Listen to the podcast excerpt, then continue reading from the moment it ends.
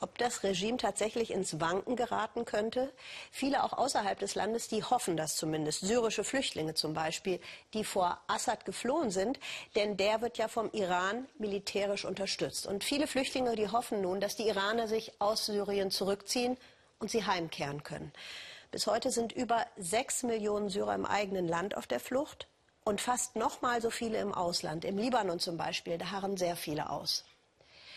Der Libanon ist mit gut 10.452 Quadratkilometern aus, halb so groß wie Sachsen-Anhalt. Keine andere Nation nimmt gemessen an der eigenen Bevölkerung von 4,8 Millionen Einwohnern so viele Flüchtlinge auf.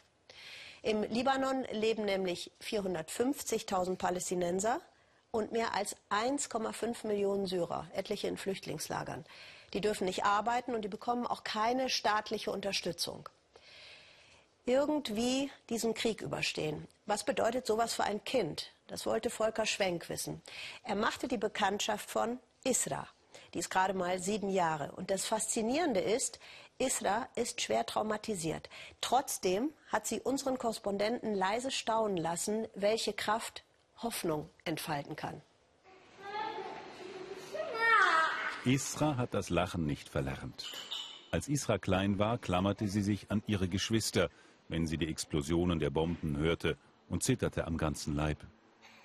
Isras Familie kommt aus Aleppo. Irgendwann bekam Isra starkes Fieber und sie hörte immer weniger. Deswegen lernte sie nie richtig sprechen. Wegen des Krieges in Syrien konnte ich damals kein Hörgerät für sie besorgen. Und wir konnten sie auch nicht zu einem Spezialisten ins Krankenhaus bringen, erzählt Isras Vater. Am Anfang war sie ja ganz normal, sie hatte gar nichts, aber dann wurde sie eben krank. Wir merkten schnell, dass sie uns kaum noch hört.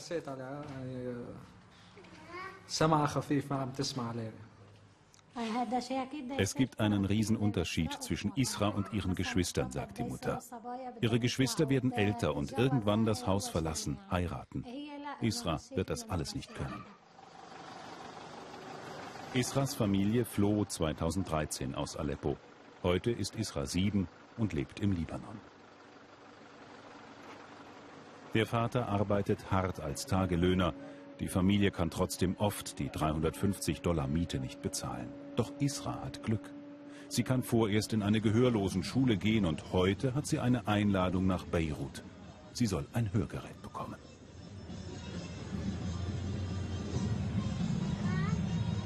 Isra verständigt sich mit Zeichen, Gesten. Das funktioniert ganz gut in der Familie.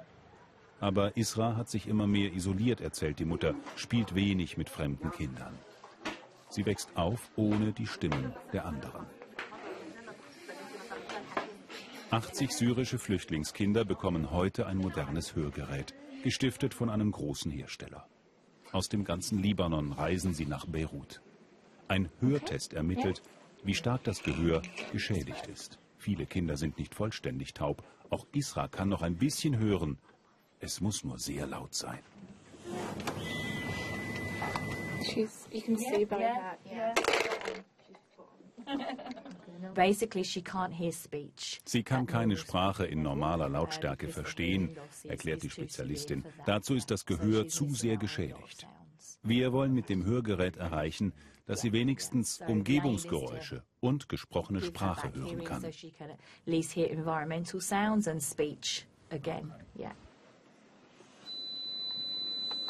Ja.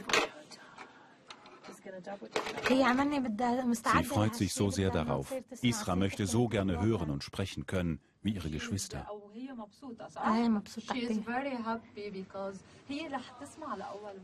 Gleich kommt der große Moment. Kann die Siebenjährige wirklich wieder hören? Wenigstens ein bisschen? Yeah. Isra hört die Stimme ihrer Mutter und die vielen anderen Stimmen. Es ist verwirrend für sie und neu und sehr schön. Doch Isras Glück ist eine absolute Ausnahme. Viele syrische Kinder leiden unter den Folgen des Krieges.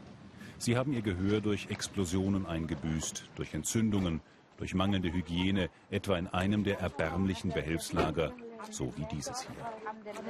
Wir treffen Norma Kazan. Etwa zwei Millionen Syrer leben im Libanon, viele genauso. Sie können nicht zurück nach Syrien und sie können im Libanon so auch nicht weiterleben. Sie haben keine Hoffnung mehr. Zum Beispiel Ibtisam, 25 Jahre jung, sechs Kinder, Ihr Mann hat sie sitzen lassen. Keine Organisation hilft ihr derzeit. Die Vereinten Nationen haben zu wenig Geld für die vielen Flüchtlinge.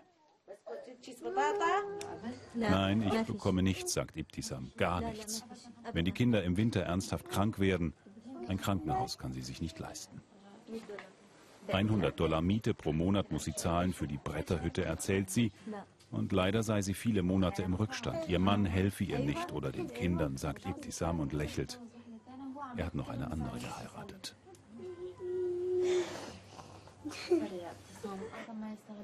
Was Ibtisam alles aushalten muss. Wir lassen ein bisschen Geld da. Wenn das aufgebraucht ist, geht das Elend weiter. Das ist das Schlimmste. Keine Besserung in Sicht. Noch ist der Krieg in Syrien nicht vorbei. Die Menschen können nicht zurück. Die internationale Gemeinschaft ist überfordert. Der Libanon wäre die vielen Flüchtlinge am liebsten los. Die kleine Isra kann wieder hören. Das ist ein Lichtblick inmitten von sehr viel Dunkel. Es ist einfach nicht genug für alle da. Isra hat wirklich Riesenglück. Viele andere syrische Kinder haben das nicht.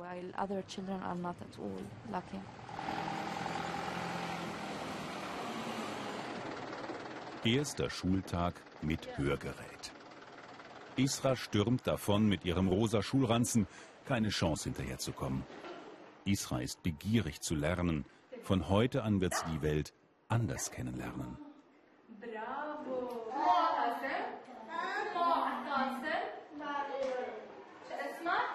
Isra formt den Namen Mohammed mit den Lippen.